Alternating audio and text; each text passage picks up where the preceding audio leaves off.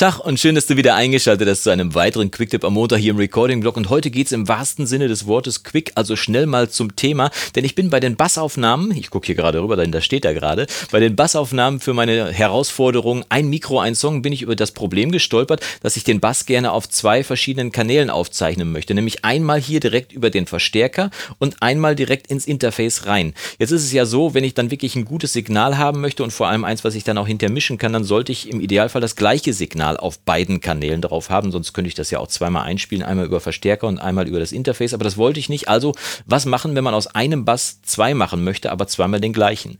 Dafür gibt es die Produktkategorie der Splitter, also Split heißt ja auftrennen, äh, wenn man es übersetzt und das hier ist mal so ein Splitter, der P-Split von Lele, eine kleine Box, in die du quasi den Bass oder eine Gitarre zum Beispiel reinsteckst hier und wo dann Trafo symmetriert, also hier durch äh, magnetische Induktion, ich frage mich nicht genau, wie es genau funktioniert. Ich weiß nur, dass hier auf jeden Fall zwei gleiche Signale dann wieder rauskommen. Das Ganze ohne Strom, ohne Magie, ohne alles, sondern einfach nur, indem du das hier reinsteckst und dann wird es auf zwei Signale aufgeteilt und dann kannst du den einen hier quasi auf den Verstärker schicken und den zweiten direkt ins Interface rein. Und wenn ich den Bass mal nehme, dann wirst du sehen, dass die beiden LEDs beim Interface auch hier dann angehen. Also hier sind die beiden LEDs, ne? der eine ist hier für den direkten Input und der andere ist quasi für das Mikrofon. Und wenn ich hier mal den Bass anspiele,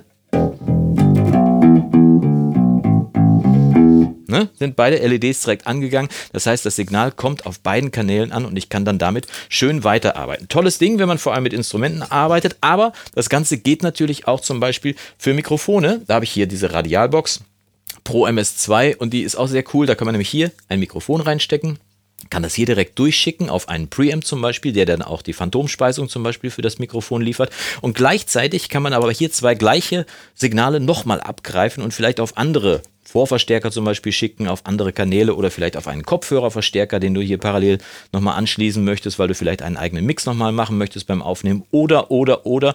Mit diesen Splittern gibt es also eine ganze Menge Anwendungsszenarien, wo man die einsetzen kann und vielleicht hast du ja auch schon einen kreativen Anwendungsfall, wo du einen Splitter einsetzt und äh, vielleicht schreibst du es mir einfach mal unten in die Kommentare, denn ich bin sehr gespannt. Ich weiß, wofür ich meine Splitter einsetze, aber vielleicht habe ich noch irgendeinen Anwendungsfall übersehen, wo ich vielleicht gar nicht drauf gekommen bin und wo ich das auch einsetzen kann. Also schreib es gerne unten in die Kommentare für uns uns alle rein.